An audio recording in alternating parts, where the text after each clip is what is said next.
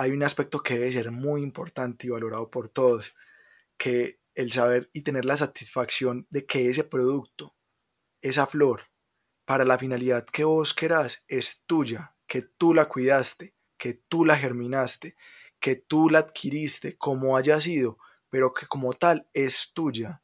Y ver ese resultado final, eso no tiene precio.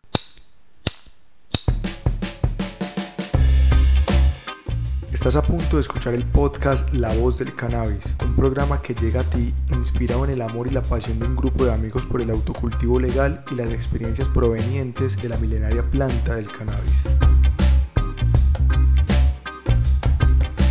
A Voz da Cannabis, o programa que eleva sua mente sem que seja 420.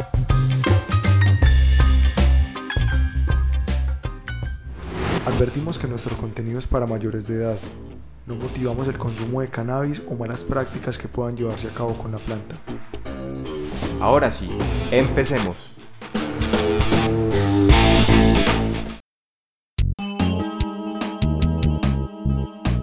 Un saludo muy especial, bienvenidos a un nuevo capítulo de La Voz del Cannabis. En esta ocasión vamos a hablar sobre 5 beneficios del autocultivo del cannabis. Esperamos que disfruten de este contenido y como siempre, que aprendan y saquen algo positivo para sus vidas es nuestra mayor satisfacción. Dato curioso. El COVID-19 generó que la demanda de ciertos bienes y servicios aumentara de manera considerable. Mientras en muchas ciudades del mundo se hicieron largas colas o filas para adquirir y abastecerse de papel higiénico, en ciudades como Montreal, California y Ámsterdam, la preocupación de muchos de sus ciudadanos fue completamente diferente. En estos lugares también se evidenciaron largas filas de personas, pero fue para comprar la cantidad de marihuana que por día ellos podían obtener. Para quienes no lo saben, en estas ciudades se limita la cantidad de marihuana que por día una persona puede adquirir y también portar consigo en las calles. En Montreal se limita a 30 gramos, en California a 28.5 y en Ámsterdam a 5. Por esta razón, muchas personas fueron por varios días consecutivos a los diferentes dispensarios a efecto de abastecerse de marihuana para poder tener su aislamiento. Esta situación conllevó a que la demanda de cannabis en estas ciudades incrementara de manera notoria entre un 30 y un 100%.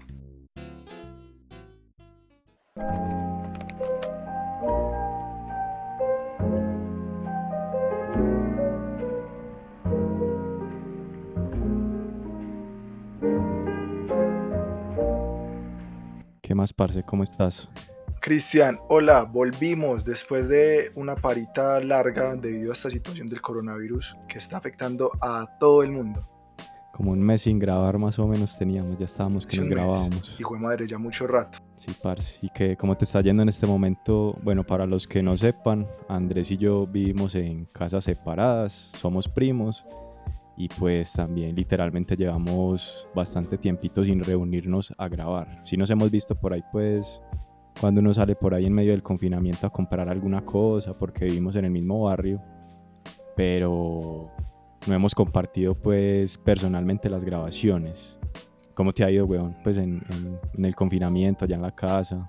Bueno, teletrabajo, se adoptó la medida del teletrabajo, una actividad que ha sido bastante difícil, no he sido capaz como de poderme adaptar de manera adecuada a mis funciones habituales, pero he encontrado una alternativa bastante buena a este tiempo de pandemia y este tiempo de confinamiento que ha sido el tema de la jardinería, especialmente el tema de las plantas de cannabis, me han ayudado bastante el crecimiento de las plantas y eso vamos a hablar hoy de los beneficios que nos tiene el autocultivo y las plantas de cannabis en nuestro entorno hogareño y en nuestro entorno eh, cercano. Excelente introducción. La verdad, yo me sentido igual. Pues me he sentido igual. Yo creo que si no fuera por mis plantas en este momento, estaría loco, huevón. Sí, uno se enloquece. De verdad que entre, entre las cosas, por ejemplo, yo todos los días que hago, bueno, me levanto, me estoy acostando tarde, es un, un tema, bueno, para quién, quién es, porque este programa va a estar en el tiempo, en la historia, es lo que queremos.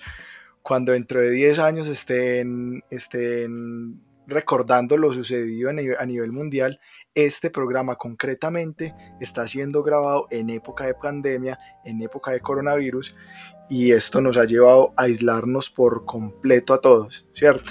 Hoy estamos grabando en tiempos de pandemia. Eh, esto nos llevó, pues como dijo Cristian ahora, a estar de manera aislada, de manera separada, pero no nos podíamos quedar sin producir. La voz del cannabis ya hoy en día tiene muchísimo contenido, no podemos parar, tenemos muchísimas ganas de poderlo transmitir y en este caso buscamos una alternativa para poder grabar desde cada una de nuestras casas y se pueda evidenciar la calidad de este sonido porque me parece increíble con las pruebas que hemos hecho, ya el resultado final lo estarán valorando ustedes y es algo magnífico la verdad, o sea, este tipo de herramientas deben de ser aprovechadas por todas las personas y la invitación nuevamente, no se queden con las ganas de producir podcast. Sí, total, total. Y de pronto para los que tengan curiosidad, los que tengan un podcast y de pronto se vean embalados en este momento o quieran crear un podcast y digan, fue puta, con este tema del confinamiento mi proyecto está parado, quiero entrevistar a tal persona que vive a, a, una hora o vive al otro lado del mundo de, de, de, donde estoy yo ubicado, pues nos pueden escribir por el interno en Instagram, donde quieran, y les pasamos el dato de qué programa estamos utilizando en este momento y con qué condiciones, para no alargar mucho pues este, esta grabación para que, para que puedan arrancar su proyecto. Bueno, entonces, como lo señalamos ahora, vamos a dar los beneficios, lo que la voz del cannabis considera de los beneficios que hemos encontrado nosotros de autocultivar, de tener plantas de cannabis en nuestras casas, de tener plantas de cannabis en nuestro entorno cercano y qué beneficios trae para eso. O sea, no solamente es pensarlo desde un punto de vista, uy, tengo unas plantas, tengo para mostrar. No, eso tiene un montón de cosas que vamos a ver a continuación. Entonces, pues nosotros la verdad nos tomamos el trabajo por estos días pues, de confinamiento de leer bastante, nos apasiona mucho leer sobre la planta. La verdad, cultivar cannabis tiene demasiados beneficios, o sea, son innumerables los beneficios. Pero nosotros quisimos como compilar un poco las cosas para traerles a ustedes cinco beneficios de autocultivar cannabis. Listo, entonces arranquemos por el primero que consideramos nosotros. No están en orden de importancia, no los clasificamos en orden de importancia, simplemente vamos a darles como los cinco que nosotros consideramos muy importantes. El primero es que la acción de cultivar, y no estamos hablando solo de cannabis, estamos hablando de practicar la jardinería, tiene efectos terapéuticos o relajantes sobre nuestra salud mental y física es, un dato muy importante eh, y lo consulté incluso con una psicóloga y le pregunté pues qué consideraba ella de los beneficios que tenía la jardinería como tal y me señaló que eso tiene un nombre. Eh, esto es denominado terapia hortícola. Esto se llama terapia hortícola y tiene pues como una serie de beneficios que ella me los describió de la siguiente manera y me remitió una página aquí pues Cristian y yo la estamos evidenciando, en la que la actividad de la jardinería así a nivel general tiene, tiene, tiene 10 beneficios pues como tal, que disminuye el estrés y la ansiedad. Nosotros leímos que hay diversos estudios científicos que han demostrado que las actividades relacionadas con la jardinería tienen impactos muy positivos sobre la depresión. ¿Por qué razón? Porque el hecho de que vos practiques la jardinería, y Andrés y yo lo podemos decir de testimonio lo relaja uno. O sea, practicar la jardinería te relaja a vos, te mejora el estado de ánimo, vos puedes llegar estresado de tu trabajo de una jornada durísima de, de 8 horas, 10 horas, 12 horas, lo que sea. Y el solo hecho de poder compartir con las plantas, de, de regarlas, de llegar a podarlas.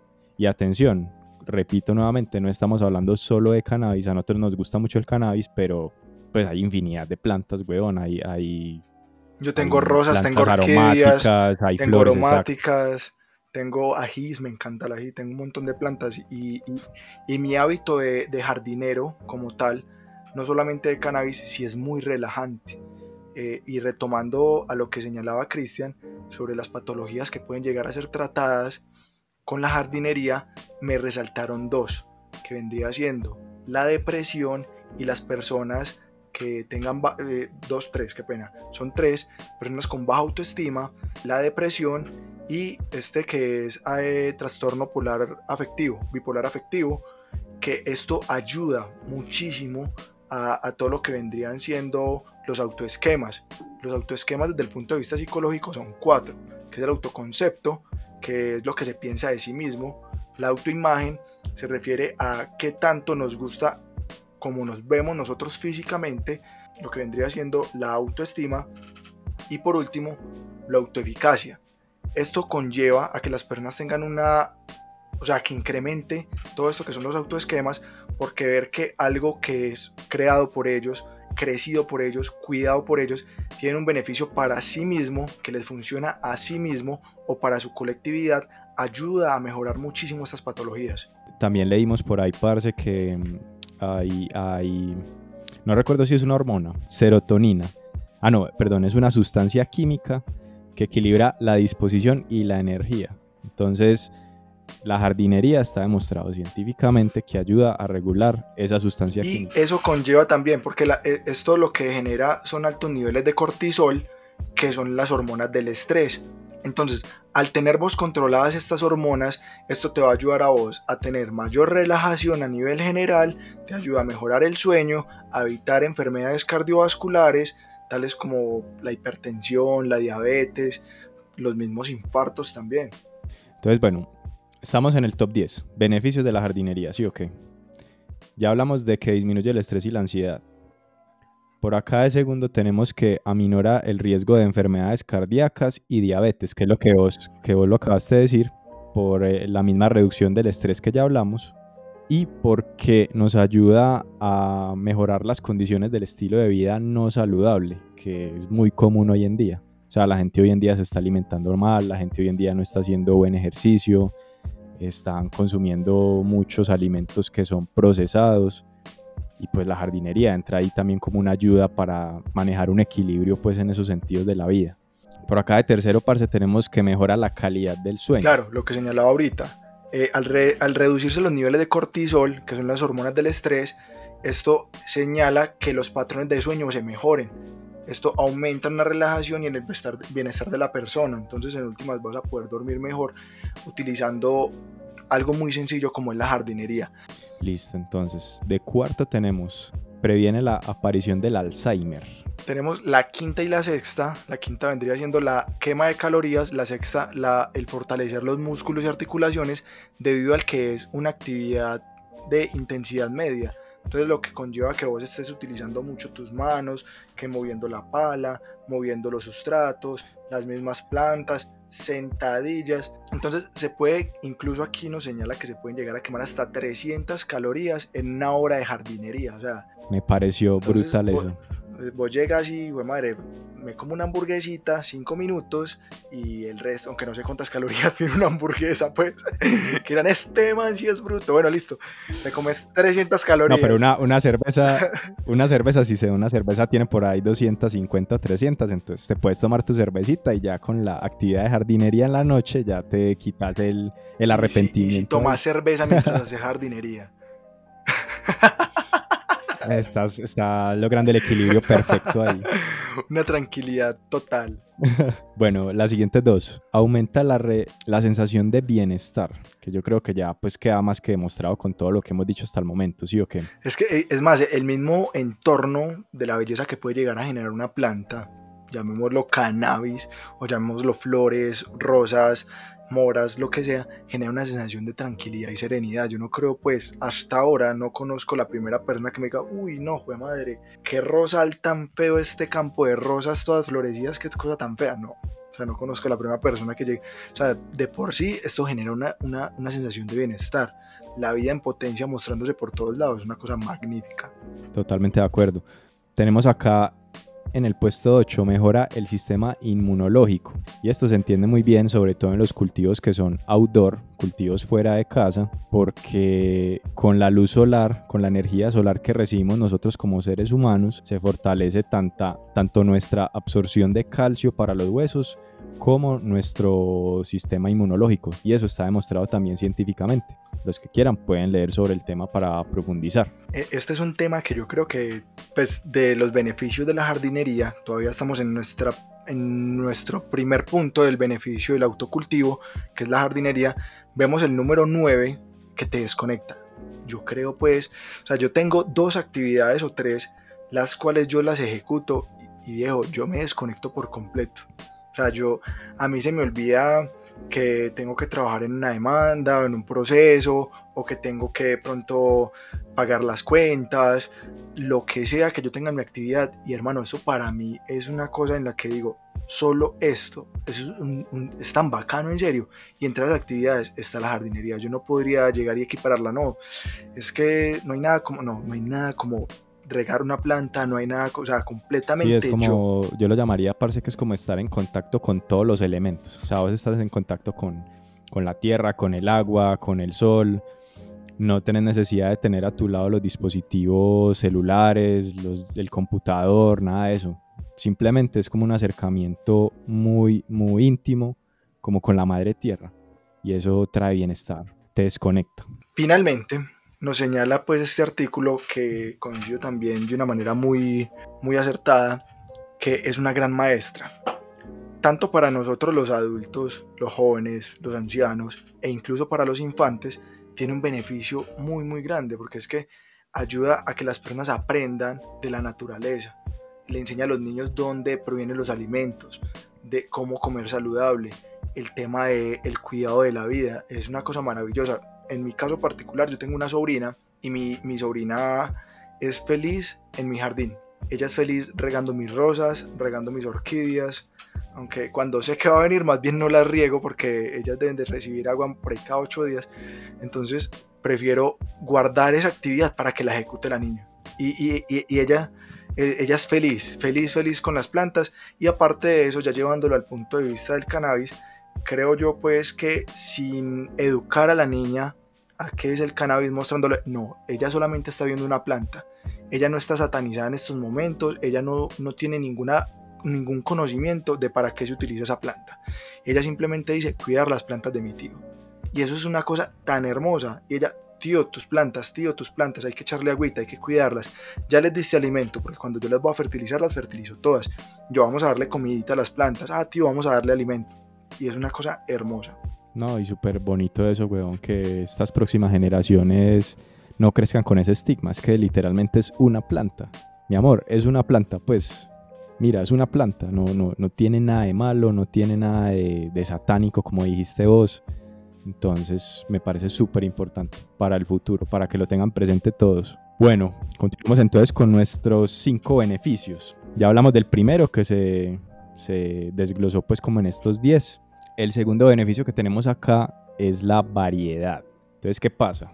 Investigando, al parecer, es imposible definir o, dar pues como con certeza cuántos tipos o variedades de cannabis existen hoy en el mundo. Eso es imposible, yo pienso pues. Aparte de eso, mientras estés haciendo la búsqueda, en ese preciso momento ya se está creando una nueva.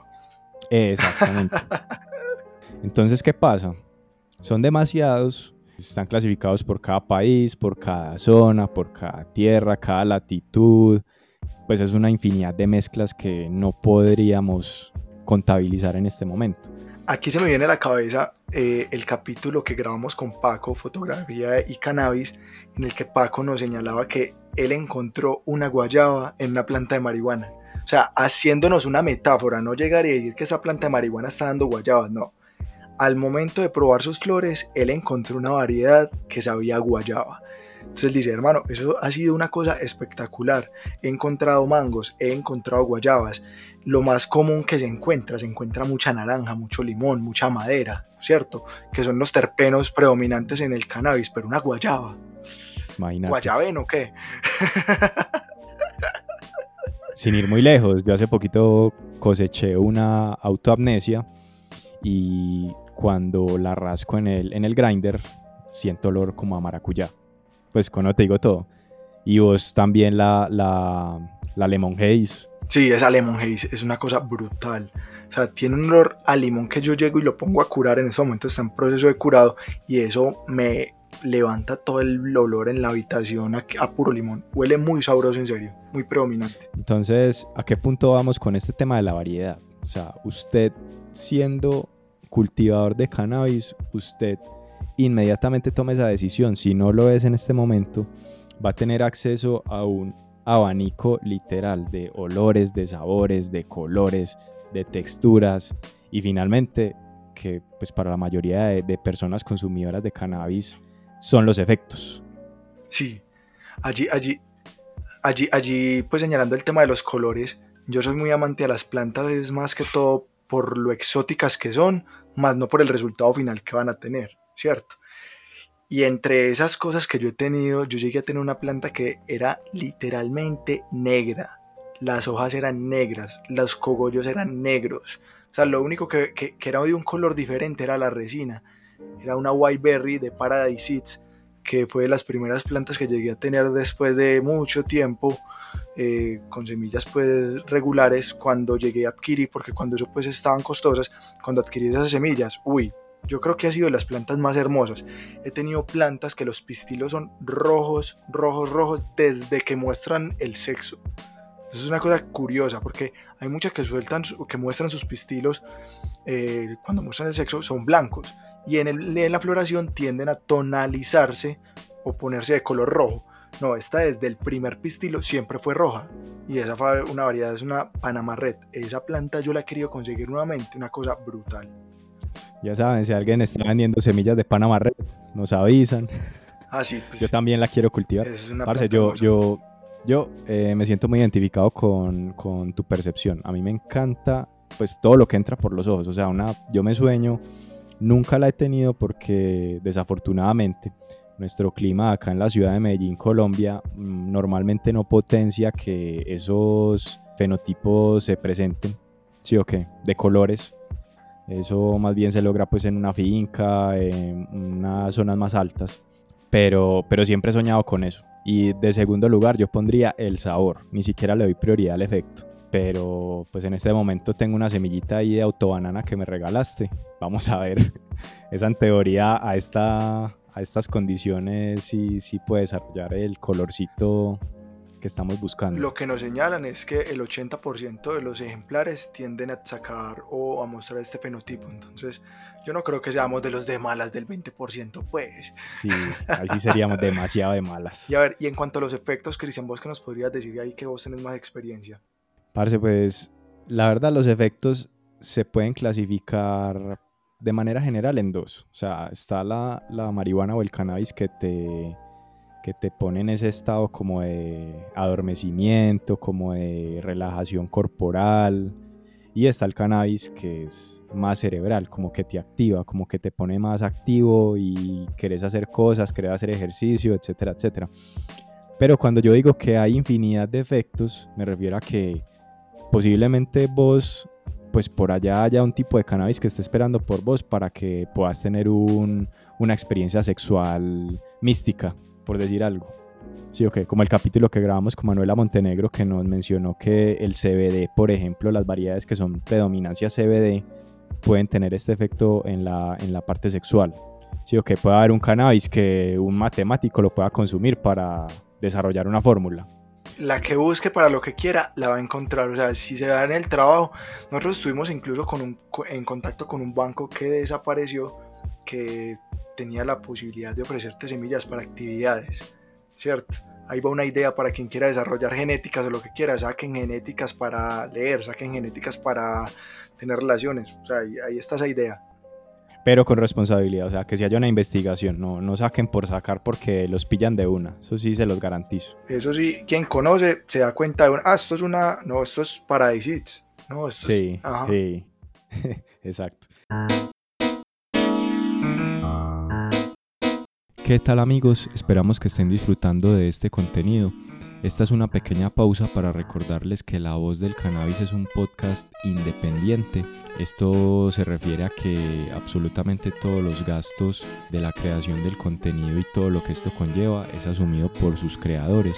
Así que si estás interesado o interesada en donar y apoyarnos en el sostenimiento de este proyecto, puedes ingresar a nuestro perfil de Patreon en el link en la descripción de este audio o de este video si te encuentras en YouTube. Adicional a esto, en nuestro perfil de Instagram está el link en el cual también puedes ingresar al perfil de Patreon y apoyarnos con una donación desde un dólar en adelante. Un abrazo y continuemos entonces con nuestro capítulo.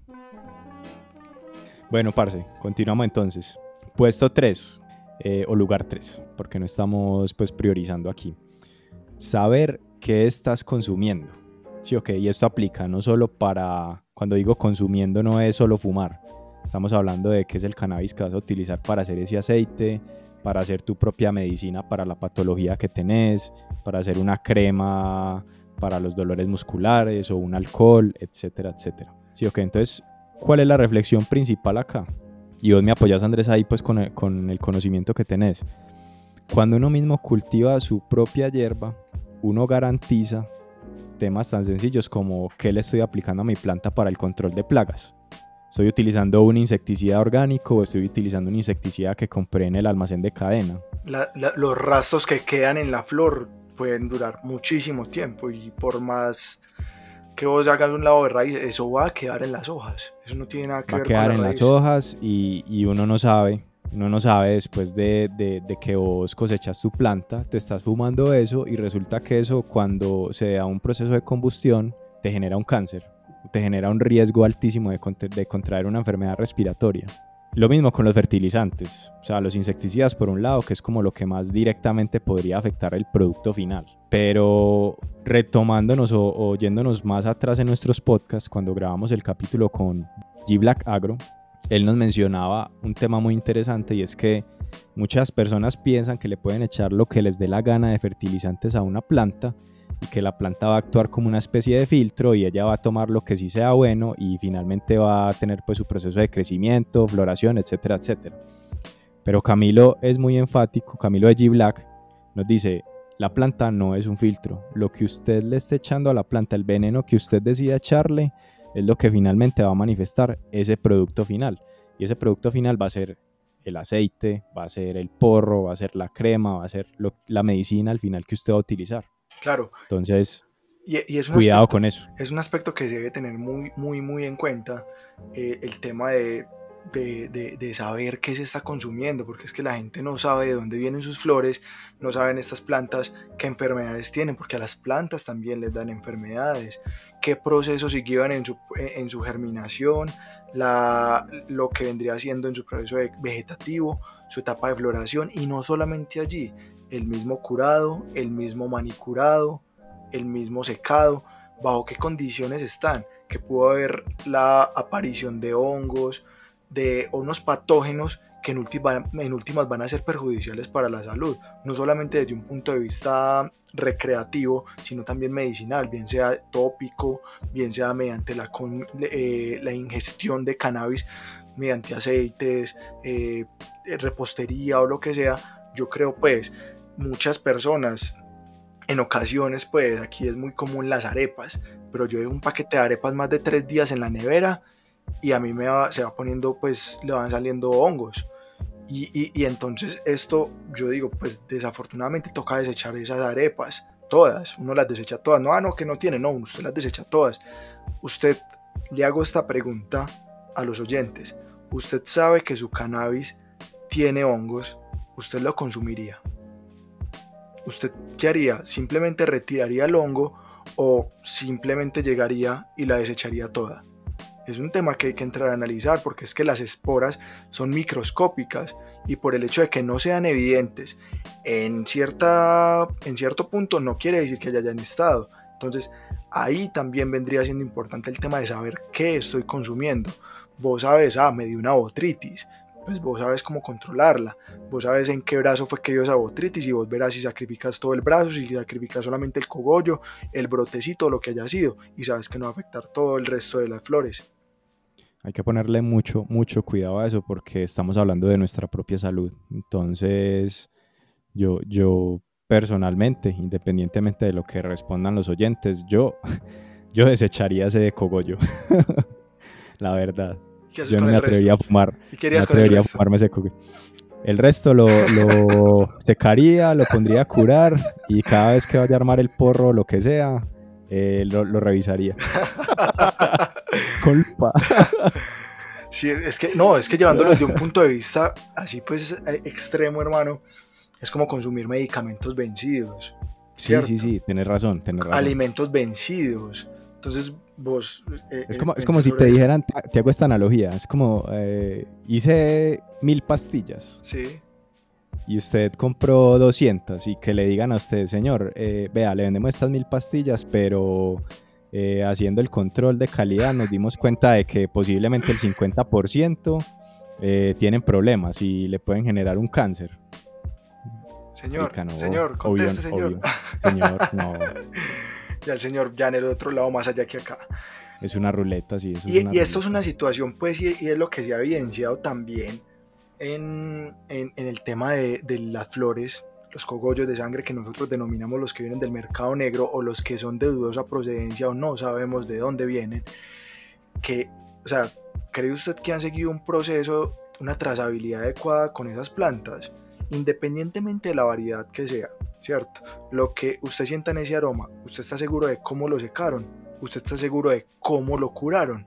Aquí no sé si es un mito o si es una realidad, posiblemente las personas que conozcan me podrán señalar que es así o no, que señalaban que la pangola, que era la marihuana con bajo contenido de THC, con semillas, con un montón de vainas, esto se generaba por su mismo proceso de aceleración de cultivo, porque estaban en un lugar que es ilícito. Mientras tanto, mientras la planta está creciendo, ellos la podían tener, una cosa, la otra, pero cuando la cortan, ¡jue madre, ahí qué pasa. Eso toca cortarlo rápido, toca secarlo rápido, toca empacarlo rápido y toca de alguna manera transportarlo rápido.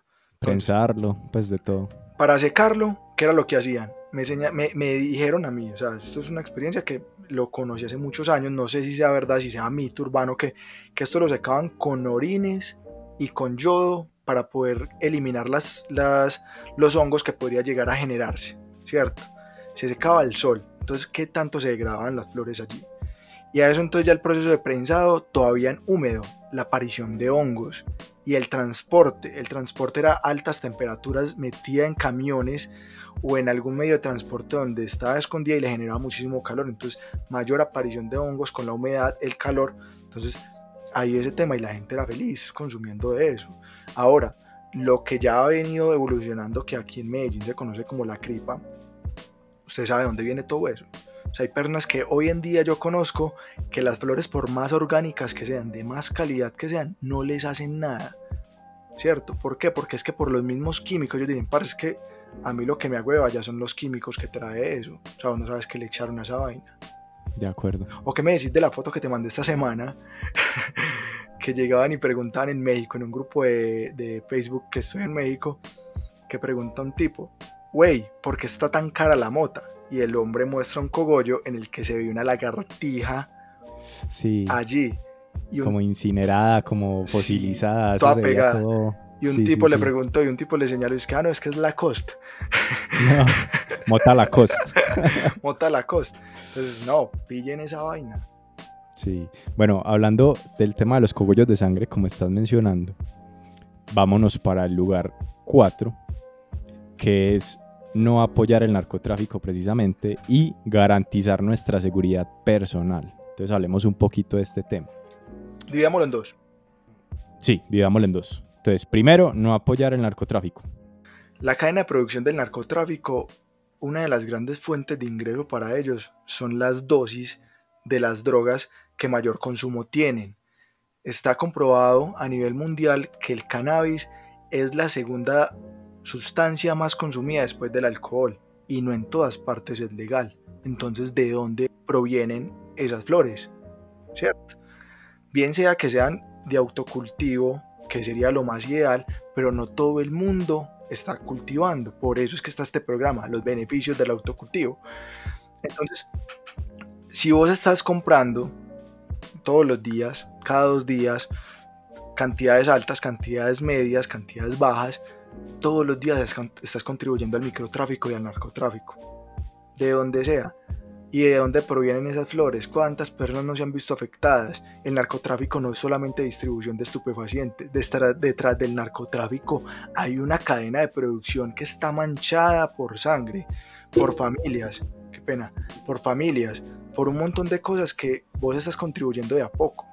O sea, yo, por ejemplo, Marcio, un dato, un dato por acá, pues nosotros que vivimos en Colombia, nada más en el año pasado, 2019, más de 20.000 personas fueron desplazadas solo en Antioquia, que es la región donde vivimos nosotros dos.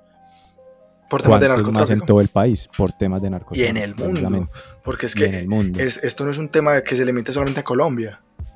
Exacto, cuántos muertos, cuántos líderes sociales se han visto también afectados, pero esto sí es más que todo por los cultivos de, de coca también. Pues la verdad es una problemática y, y, pues suena, suena de pronto muy, muy triste decirlo, muy duro, pero la verdad es que Colombia es un país que, que ha perdido la, la guerra contra las drogas, la lucha contra las drogas. Nosotros, este país no, no ha podido, la verdad, y deja, deja mucho que pensar, mucho que plantear de que sustancias como el cannabis, su legalización puede generar unos efectos positivos. Allí es donde nosotros tenemos una bandera. Yo, yo hace rato vengo diciéndole a Cristian una frase, nosotros no necesitamos que la gente empiece a consumir, o sea, no, se necesitan consumidores nuevos. O sea, aquí con los consumidores que hay, eh, eh, yo creo que se podría hacer un trabajo muy bacano socialmente, donde de cada 10 consumidores, uno autocultive es uno que no está contribuyendo al microtráfico, al narcotráfico. Por cada uno de esos nueve que nos quedan, le enseñemos a cultivar, ese le va a enseñar a otro. Y por uno que le enseñemos a cultivar es uno que vamos a sacar de las plazas, que se van a sacar de los negocios del microtráfico. Entonces, porque lo que le genera a esas personas eso es que tienen ya un tema de todos los beneficios que señalamos ahorita, una disciplina, la berraca por la planta, una disciplina muy y un amor muy grande por la planta que los lleva a ellos también a autoanalizarse, a quererse y dejan de lado el consumo externo, sino que solamente se limitan al consumo interno que vendría siendo lo que ellos mismos produzcan. Entonces, por una persona que se aprenda a cultivar, que se le enseñe todo el ciclo de vida de la planta y lo haga de manera adecuada y que se apasione, es una persona que no va a volver a una plaza, tiene que ser pues bajo unas condiciones extremas, o sea, que no tenga o que no tenga conocidos, porque es muy común, nosotros no lo llevamos a cabo, pero es muy común porque lo he escuchado, el intercambio de flores entre amigos, hey, estoy llevado no sé qué, porque vos sabes de dónde vienen esas flores, que no están trazadas por sangre. Parce, un dato interesante ahí, pues como para ir cerrando este temita del narcotráfico. Mm, de pronto los invito a que se vean un documental que, está pues disponible en internet que se llama La leyenda del 420. Pero la verdad el documental no habla mucho como de la historia del 420, que de hecho es un capítulo que próximamente grabaremos, eh, sino que habla más bien como de los, de los beneficios de la legalización del cannabis en estados como California, en Estados Unidos. ¿Qué pasa? Ellos, ellos se dieron cuenta que la adicción a drogas duras que llaman, como la metanfetamina, la heroína, eh, la cocaína, el tratamiento que más buenos resultados está dando para estas drogas no es el aislamiento, no es los medicamentos tranquilizantes, es el cannabis. El cannabis está dando buenos resultados incluso para tratar adicciones a otras drogas. Entonces es, es- es un buen contenido para que lo estudien también, para que juntos pensemos y juntos seamos como una- unos pregones de la legalización del cannabis en nuestros países en Latinoamérica, en Hispanoamérica, los países hispanohablantes. Eh, porque de todas maneras, dicho. si vos le quitas una, una demanda, que vos, pues un- una oferta a un mercado, ¿quién la va a demandar? ¿Cierto? Si van a empezar a tener flores de calidad, si van a, o sea, manejado por el gobierno, por un particular, lo que sea, pues yo creo que lo primero, independientemente de quien maneje eso, va a ser la legalización. Entonces, si no va a haber una oferta por parte de esas personas, de alguna manera no tienen a quién ofrecerle, no tienen clientes o tantos clientes de alguna manera, yo creo que se van a ver muy debilitados. Parce, bueno, el segundo puntico con este tema del no apoyo al narcotráfico, eh, vemos que es garantizar nuestra seguridad personal. Entonces, ¿qué pasa? Normalmente los lugares donde se venden las sustancias de manera ilegal son lugares que tienen una alta, ¿cómo, cómo se llama? Pues como una, unos altos índices de, de delincuencia. Entonces hay asesinatos, hay robos, hay un montón de cosas y normalmente las personas que les gusta consumir cannabis y se proveen de estos lugares, pues finalmente están exponiendo su integridad al desplazarse a estos lugares. Entonces, ¿qué pasa? Si vos tenés tu autocultivo legal en tu casa, tenés tus propias plantas, puedes sacar tus propias flores de calidad, esta necesidad se va a perder totalmente de tener que desplazarte a un lugar en el que posiblemente tu vida está en riesgo. Y no solamente tu vida, sino que tu misma libertad. Hay muchos países, por lo menos aquí en Colombia, es legal la dosis personal, no obstante está pues muy, muy restringida con el tema del código de policía, pero conozco países como por ejemplo Venezuela, en el que cualquier cantidad de marihuana, así sea mínima, da lugar a que la PTJ, creo que, que, se denominan así los oficiales de policía, para que tengan una intervención. Entonces, para evitarse problemas judiciales también, evitar estarse desplazando con cantidades de marihuana o simplemente lo que vos tengas en tu casa, lo consumís en tu lugar adecuado, de una manera bien, bien utilizada la planta, ¿cierto? Que no tenga ningún inconveniente, tanto de tu seguridad como tal, como autoprotección, sino también como mecanismo de, tener la posibilidad de disfrutar tu libertad y evitar temas judiciales. Súper bueno ese punto, Parce. Bueno, y ya finalmente tenemos en el lugar 5, tenemos que eh, el autocultivo del cannabis, el autocultivo legal, eh, dependiendo de la persona pues, y de las condiciones, esto sí no lo vamos a asegurar 100%, puede traer un ahorro monetario. Entonces, ¿qué pasa? Esto, pues como les decimos, lo ponemos entre comillas porque depende de la persona, depende, depende de los recursos, depende de qué tan fácil acceso tienen las personas a las semillas. Pero un ejemplo muy claro que lo podemos poner acá en la ciudad de Medellín, una semilla de cannabis está en un valor entre los 10 mil pesos colombianos y los 30 mil pesos colombianos, las más caras que he visto. Una sola semilla. ¿Sí o qué? Eso en dólares vendría siendo... Como 3.800 dólares. Más o menos. Bueno, ponerle más o menos para unos 8 dólares aproximadamente. 8 dólares, unos 8 dólares. Entonces vos con 8 dólares y con tener una matera, una, con tierra y, y, poder regar tus plantas ya puedes tener un autocultivo. ¿Qué pasa? Cuando vos tenés que comprar tu cannabis en la calle, pues se presenta este fenómeno de, del menudeo que llaman, que es cuando una persona, por ejemplo, adicta al cigarrillo, compra los cigarrillos menudeados de a uno. Eso, pasa, eso pasa a ser desde el punto de vista financiero gasto hormiga. Exactamente, ese, ese es un, esa es una forma de llamarlo gasto hormiga, que básicamente es que vos te seguís fumando la misma pinche caja de cigarrillos, pero te la fumas menudeada. Entonces vos pensás que estás haciéndote un bien porque estás fumando menos, porque estás gastando menos dinero, porque pagas con monedas en lugar de comprar la cajetilla de una vez, que sería más barato. Y, y posiblemente hasta te estés fumando más de la caja de cigarrillos en el tiempo que vos estás considerándolo. Entonces, pues es un tema a revisar, es un tema muy de cada persona, de cada cultivador, del país, de la zona donde estén, de qué tanto acceso tengan legalmente a, los, a los implementos para tener un autocultivo. Pero nos pareció importante mencionarlo porque, porque sí puede tener un gran impacto en la vida de las personas. Yo quisiera, Cristian, que vos me dijeras cuáles han sido los, los puntos de vista que vos has notado, tu cambio que has tenido con los beneficios del autocultivo.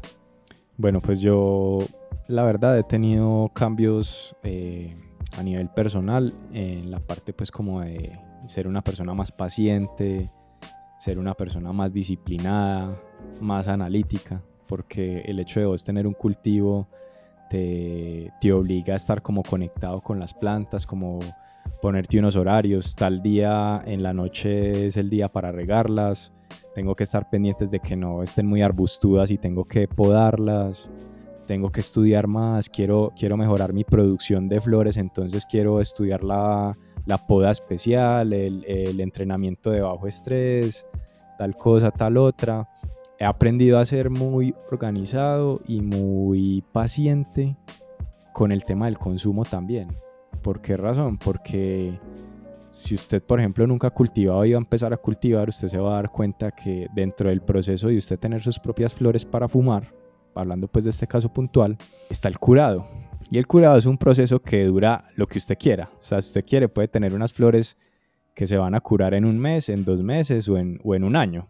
Y es como el buen vino, como, como, como se dice. Las flores de cannabis son como el buen vino. Entre más las cures, los que quieran aprender del proceso de curado, pues no lo vamos a hablar en este podcast muy profundamente, pero Básicamente es como el proceso de, de, de terminar de retirarle la humedad a las flores y de matar esa clorofila, que es lo que finalmente nos jode la garganta cuando fumamos. Entonces, parce, una paciencia total. O sea, yo literal no digo, pues me digo a mí mismo, no me fumo la flor hasta que no esté curada.